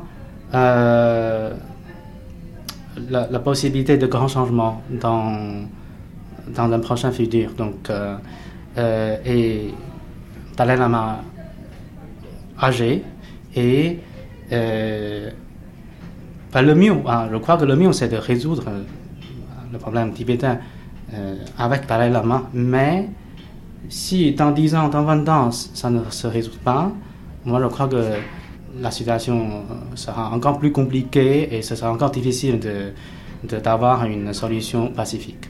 Ah. D'abord, la situation est de plus en plus inquiétante. Pourquoi c'est de plus en plus, de plus, en plus Parce que euh, pour moi, euh, le problème tibétain, ah, s'il y a un problème, euh, se trouve plutôt dans la tension entre le peuple tibétain et un régime d'abord totalitaire, ensuite autoritaire. Mais malheureusement, aujourd'hui, cette tension est en train d'être traduite en conflit ethnique, c'est-à-dire les Chinois contre les Tibétains. Et pour moi, c'est complètement faux. C'est complètement faux. Mais comme le discours a une force symbolique et la situation réelle commence à changer, à tourner vers cette orientation. C'est pour cela que c'est très inquiétant. Euh, je crois que le gouvernement chinois préfère attendre l'époque post-Dalai Lama. Hein. Moi, je trouve que c'est vraiment une mauvaise stratégie, hein, mais c'est ce que fait par le gouvernement chinois. Hum, pour le gouvernement d'exil, moi, je crois que euh, la démocratisation, c'est une bonne démarche. En, tout cas, il faut le faire. En tout cas, il faut faire. Il faut le faire. Et, mais, euh, vous savez, le Dalai Lama est d'une figure charismatique. Même si on peut hériter son pouvoir, mais on ne peut pas hériter son charisme. Donc, hum, il y aura donc un changement euh, du modèle de l'autorité.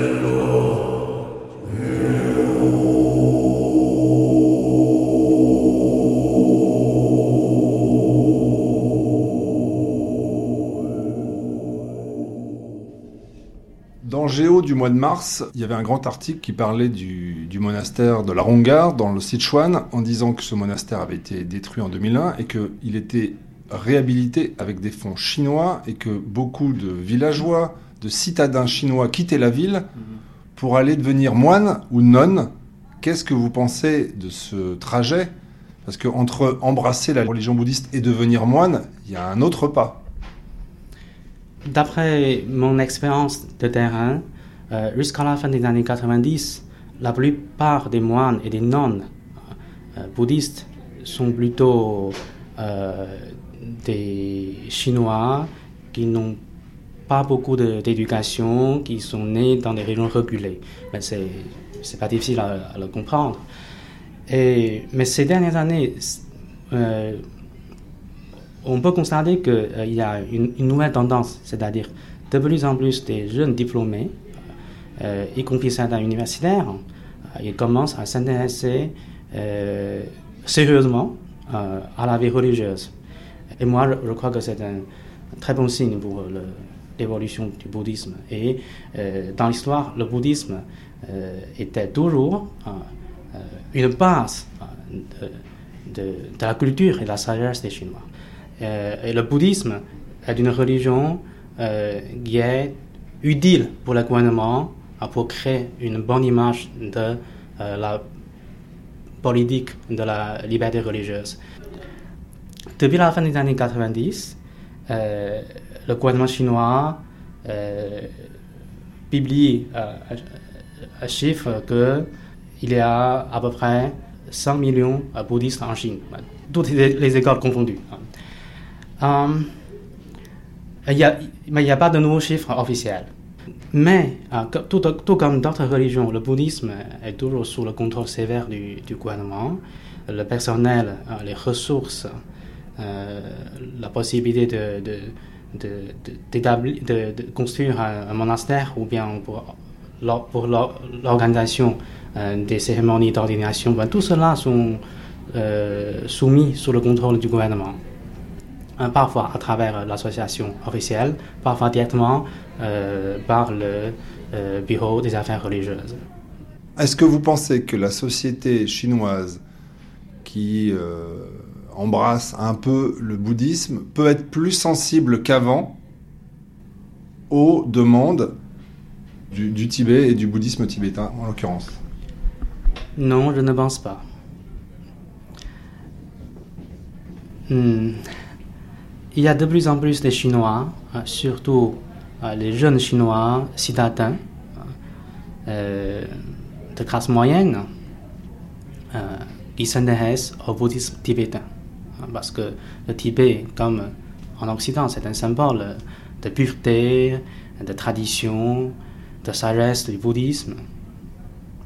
Et beaucoup de moines, euh, de maîtres tibétains, euh, ont des disciples Han, hein, des Chinois Han, et s'ils visitent dans des régions chinois Han, ils euh, sont très bien accueillis. Ils sont très bien accueillis.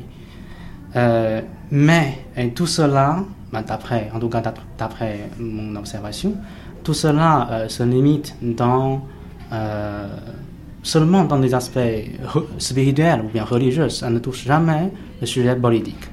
Et quand on parle du politique, la plupart des Chinois préfèrent suivre la ligne officielle, c'est-à-dire de, bien garder le Tibet euh, dans la Chine et euh, ne tolère pas euh, l'indépendance. Mais je suis peut-être un peu radical, c'est-à-dire que une séparation n'est pas forcément une chose mauvaise. nous pouvons imaginer un jour Tibet est devenu, un pays indépendant, Taïwan aussi et Xinjiang aussi. Si, euh, avec les Chinois, nous pouvons vivre ensemble dans la paix et nous avons euh, les mêmes valeurs communes, euh, pour, nous pouvons travailler ensemble pour la, prospérité et pour, pour le bien commun, ben pourquoi pas Mais de l'autre côté, même si je, pour moi l'indépendance c'est tout à fait un choix possible, mais il faut ajouter tout de suite que un nationalisme n'est pas une solution euh, pour un autre nationalisme. C'est-à-dire le nationalisme tibétain ou bien le nationalisme taïwanais euh, n'est pas meilleur que le nationalisme chinois.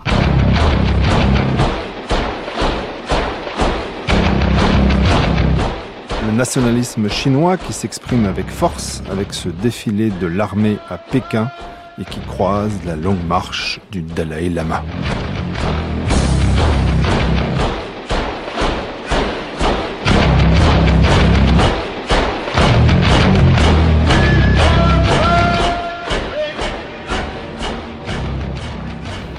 Aujourd'hui, quand les dirigeants chinois, quand, quand ils arrivent en, en Europe, quand ils arrivent aux États-Unis, quand ils arrivent dans des pays libres. Le traducteur tibétain, Tenam Namgyal. Il y a, y a cette euh, tâche qui est Tibet sur eux. Et ils ont besoin de toujours expliquer, ils ont besoin de toujours défendre. Et parce que eux, je pense qu'ils en ont marre un, petit peu à cause de les Tibétains qui sont, qui sont présents partout, partout dans le monde, qui, qui les dérangent, qui, qui, qui dérangent, qui, parce que pour, pour la Chine aujourd'hui, c'est leur moment. La Chine forte, la Chine ce qu'elle le, le, monde est dépendant. Et ils voulaient, ils ont le nouveau roi du monde. Et chaque fois quand ils sortent de la Chine, il y a des Tibétains avec le drapeau tibétain qui un peu gâchent euh, leur soirée. Aujourd'hui, c'est vrai, il n'y a, a pas des pays qui, qui soutiennent l'indépendance pour les Tibet. Le, nous, les Tibétains, qu'est-ce que nous, on est prêts à donner pour y arriver à l'indépendance pour les Tibet Et souvent, j'ai dit, les premières choses on doit faire, c'est décoloniser notre cerveau, décoloniser notre esprit, l'état d'esprit. Parce souvent, on, fait ce jeu, on dit, juste pour un instant, essayer de, comment on dit, essayer de voir ce moment magique. Il y, a, un avion qui arrive à l'aéroport Gonkar à Lhasa. Et le porte ouvre et ça s'entêter, il descend à Lhasa. Essayez de, sentir ce sentiment. Et ça, c'est important, ça, c'est important parce que quand vous, vous êtes en train de battre, comme, battre contre un pays comme la Chine, et, et pour 60 ans, de temps en temps, c'est fatigant.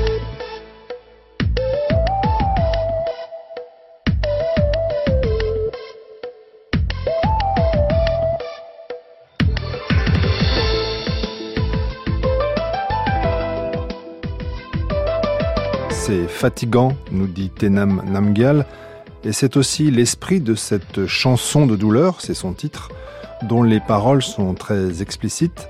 Elles encouragent, je cite, la jeunesse héroïque à offrir sa vie à Tenzin Gyatso, alias le 14e Dalai Lama.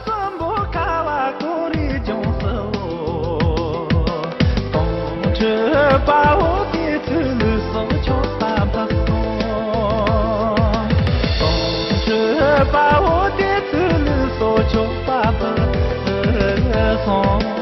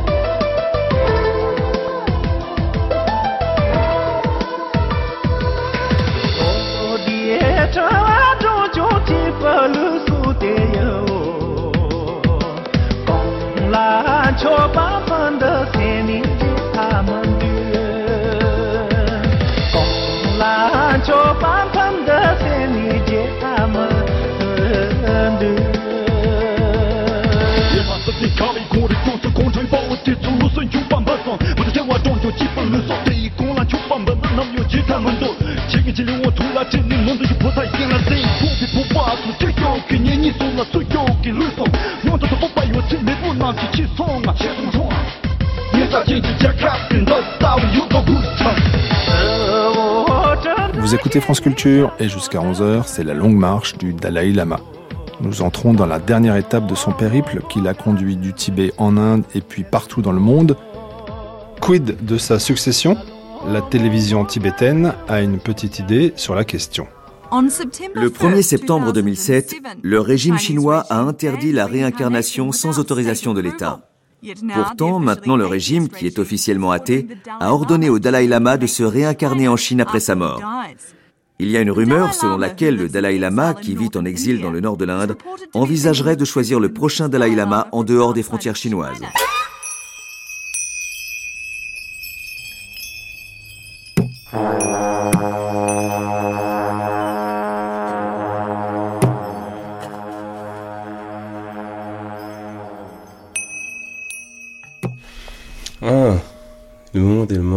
14e Dalai Lama. Je pense qu'on on va relancer dans les recherches du 15e Dalai Lama. euh, je pense que ça va être vraiment dur pour, pour les Tibétains, ça c'est sûr, ça va, ça va être un coup très très dur. Et peut-être, peut-être ça sera aussi un, une opportunité pour les causes tibétaines.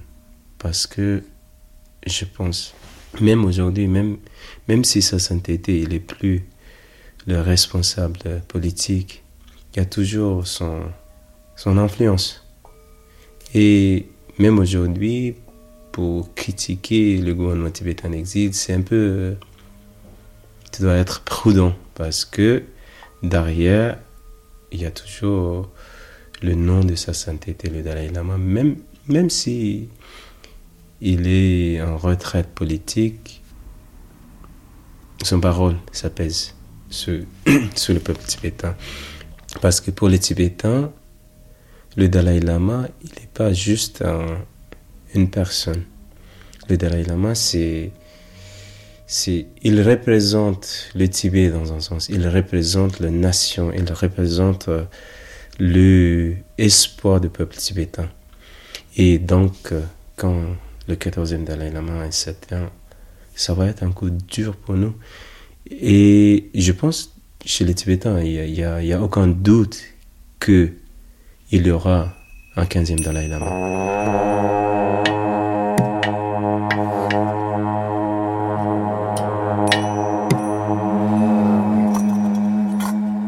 Mais de toute façon, le 14e Dalai Lama a tout prévu, croit savoir le cinéaste Tanzin Sonam.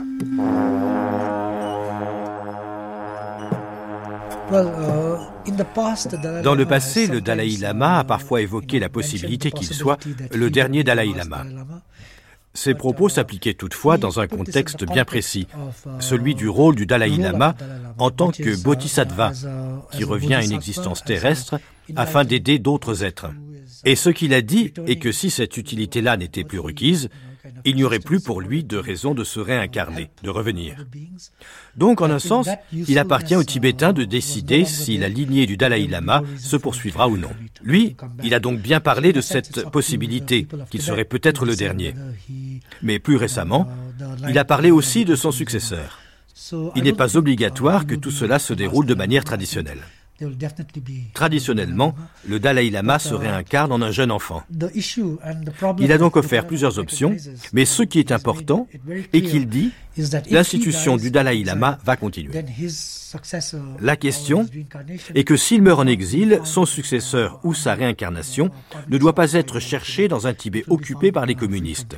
Il doit être trouvé dans un pays libre.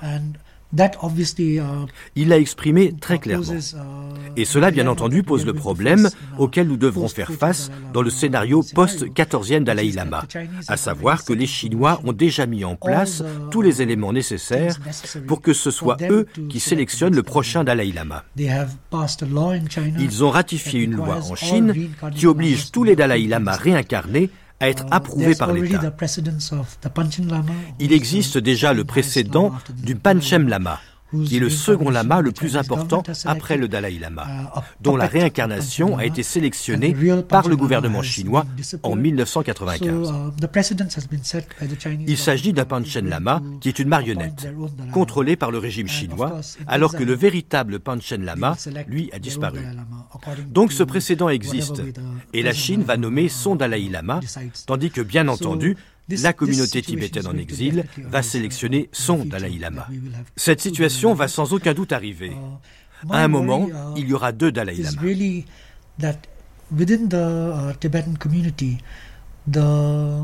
Mon inquiétude est qu'au sein de la communauté tibétaine, la simple idée que le Dalai Lama ne soit plus avec nous est tellement difficile à imaginer que l'on préfère ne pas y penser. Et nous vivons simplement dans l'espoir que tout va s'arranger avant qu'il ne soit plus là. C'est cela qui inquiète le plus. Parce que je pense que si les choses ne s'améliorent pas, uh, si la question tibétaine n'est pas résolue avant le décès du Dalai Lama, uh, nous allons vraiment vivre une période très difficile. Et mon opinion personnelle est qu'il y aura entre nous Tibétains un manque total d'unité, um, d'harmonie. C'est donc quelque chose que nous devons chercher à régler maintenant, afin que dans la période post-14e Dalai Lama, les Tibétains demeurent unis, en harmonie, et que la lutte et le mouvement pour un Tibet libre puissent se poursuivre.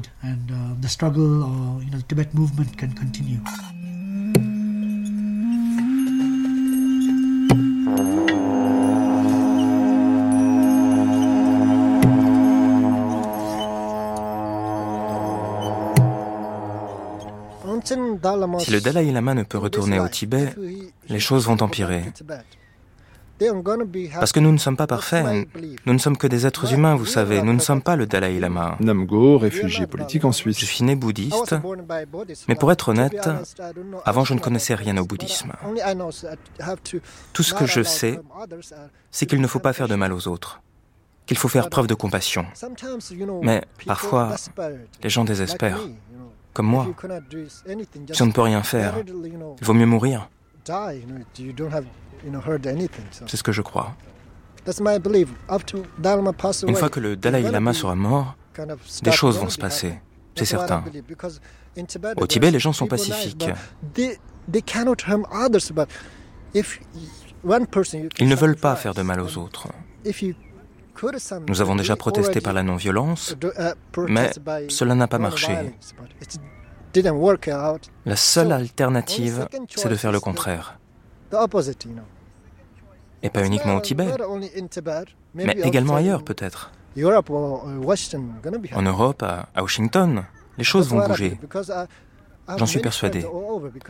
Moi j'ai des amis partout et comme je vous l'ai dit, quand j'étais au Tibet, j'ai rencontré des étudiants, j'ai rencontré des enseignants, des moines, des nonnes, des enfants.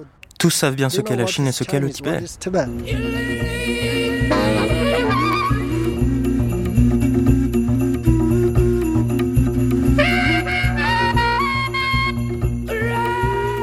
Katia Buffetri, vous venez d'écouter le témoignage de ce euh, jeune réfugié euh, en Suisse qui nous dit que euh, la non-violence tibétaine va peut-être cesser à la mort du Dalai Lama. Est-ce que vous avez peur d'une tentation que je pourrais dire à la Ouïghour, c'est-à-dire cette, cette région turcophone et musulmane proche de, la région tibétaine, où la minorité se rebelle contre les Chinois en perpétrant des attentats?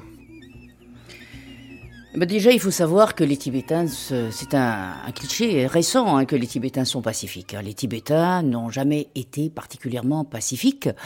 Les Dalai Lama, certains ont été assassinés. Euh, euh enfin, ça s'assassine. Les écoles bouddhiques ont guerroyé les unes voilà, contre les il y avait des moines qui, qui se bagarraient. Donc, arrêtons ce cliché de la de la non-violence. De la non-violence. Alors, il y a un, un phénomène, disons qu'on peut appeler ça un phénomène que, sur lequel je travaille, j'essaye de comprendre, qui est euh, d'une certaine manière la création d'un nouvel homme tibétain, qui donc en Amdo surtout il y a euh, un certain nombre de grands religieux qui prônent le végétarianisme, alors c'est pareil, les Tibétains n'ont jamais été végétariens, donc c'est nouveau, mais qui le prônent d'une manière euh, assez brutale, dirais-je, puisqu'ils font parfois signer à un village des papiers, donc après vous avez la honte, n'est-ce pas euh, Voilà. Le, le, fait de parler une langue pure, vous avez des petits papiers en amdo qui appellent à parler une langue pure, donc vous avez une amende si vous mettez des mots de de chinois à l'intérieur d'une phrase. Il faut également euh, s'habiller en tibétain. Il faut euh, ne plus vivre dans des tentes blanches puisqu'il y a eu la création par des Chinois effectivement de tentes nomades euh, blanches plus légères que les nomades avaient choisi parce qu'elles étaient plus chaudes, etc. Mais d'après ces lamas, on ne vit pas assez bien comme tibétain. On n'est pas dans la tradition tibétaine. Donc il y a cette espèce de création.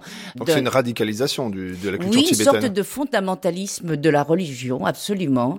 Et, ça a été repris dans les témoignages des immolés, d'un certain nombre d'immolés qui appellent à promettre de ne plus se battre, d'être unis, mais aussi de ne plus se battre, de ne plus avoir de conflits à l'intérieur de la communauté.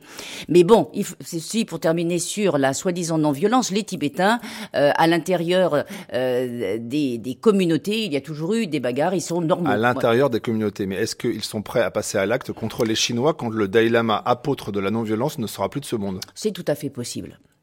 Il faut quand même pas oublier qu'ils ont en face d'une armée de 3 millions de personnes, c'est-à-dire la moitié du peuple tibétain, et euh, armés de manière euh, nettement meilleure que les Tibétains, n'est-ce pas? Katia Buffetril, est-ce que le 14e Dalai Lama, c'est le dernier? Le Dalai Lama a proposé en 2011, il avait annoncé tout d'un coup il y avait eu un problème. Bon, il avait annoncé qu'il allait vivre 108 ans et donc euh, lorsqu'il aurait 90 ans, euh, il réunirait une partie, enfin les, les, les, représentants de la société civile de Haut-Lama et qui discuteraient à ce Donc là, aujourd'hui, il a 79 ans. Donc dans 11 ans, il veut le réunir quoi Un conclave pour réunir un, un, ça, le pape des Tibétains? C'est ça, pour décider ce qu'il va faire. Ah, il avait également dit que il a proposé différentes solutions. Il a expliqué que le Dalai Lama étant euh, la réincarnation du précédent, il ne venait sur Terre effectivement que pour continuer le travail de son prédécesseur, de façon à bien montrer clairement qu'il n'allait pas renaître en Chine, parce que bien évidemment, euh, il y a de fortes chances pour que le gouvernement chinois décide de sortir du chapeau un nouveau Dalai Lama. Comme ils l'ont fait pour le Panchen Lama. Dans quelle mesure le Panchen Lama n'a pas été mis en place pour voir la réaction des Tibétains, euh, je n'en sais rien.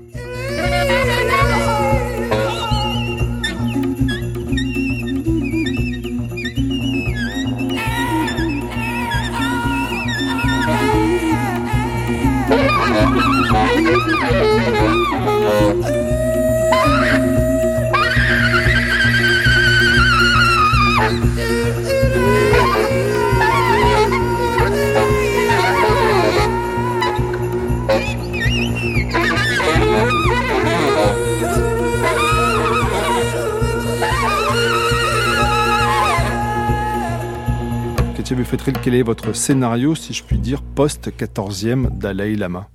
La situation de la Chine est fortement à prendre en compte. Il faut pas oublier que, alors ça aussi, hein, les journaux, quand on les lit, vous annoncent tous les 15 jours que l'économie chinoise est en récession, etc. Mais enfin, ça tient.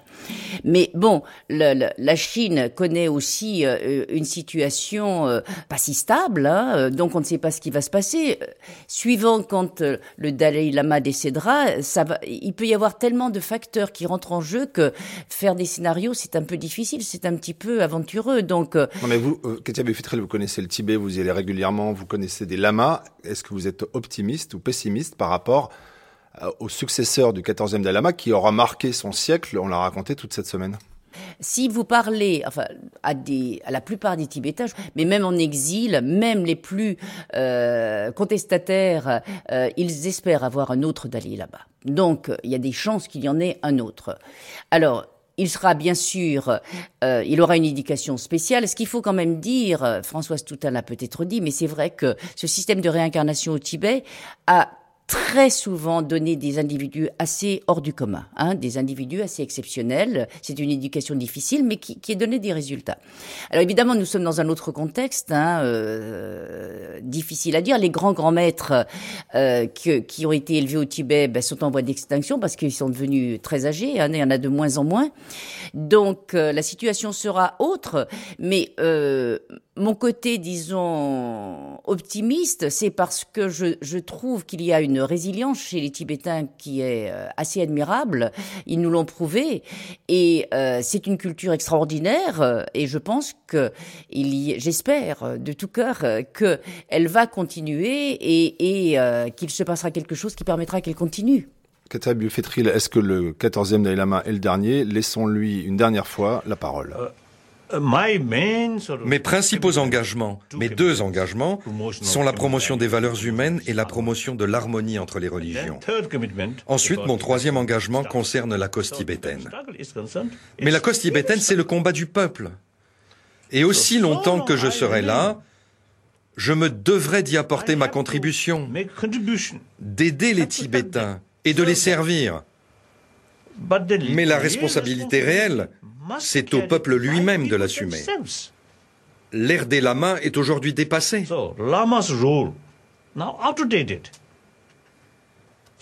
Si un jour le peuple tibétain a le sentiment que cette institution n'est plus pertinente, très bien. Si cela arrive, uh, alors l'institution du Dalai Lama disparaîtra. Je préfère ça. Parce que le 14e Dalai Lama n'est pas le meilleur des Dalai Lama. Mais bien sûr, il n'est pas non plus le pire. Il est très populaire. Donc si, à ce stade, l'institution qu'est le Dalai Lama disparaît, elle disparaîtra avec grâce.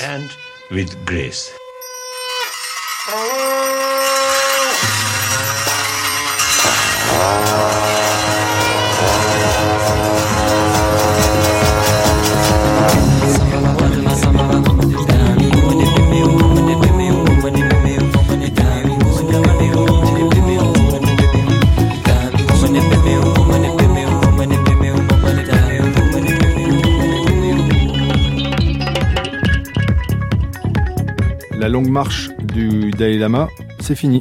Merci à Katia Buffetril, ingénieur de recherche à l'école pratique des hautes études, de nous avoir accompagnés toute cette matinée. Vous avez entendu les membres de la communauté tibétaine à Dharamsala, Tenzin Sonam, Lasang Tsering, leur premier ministre Lobsang Sangay et à Paris, Tenam Namgyal. Texte dit par Pauline Dubreuil, Martial Leminou, Xavier Xapla, Olivier Martineau et Jean-Christophe Bretinière. Un grand merci à Françoise Robin, professeure des universités à l'INALCO, qui a été la conseillère éditoriale et historique de cette série. Archivina Anne Norveille, prise de son Pascal Bénard, mixage Pierre Mine et Bruno Martin, réalisation Gilles Mardi-Rossian, une émission proposée par Michel Pomared. Une émission que vous pouvez réécouter en podcast sur notre site franceculture.fr, un site sur lequel vous retrouverez une bibliographie et une filmographie vous permettant d'aller plus loin dans l'histoire tibétaine. Bonne journée à l'écoute de nos programmes.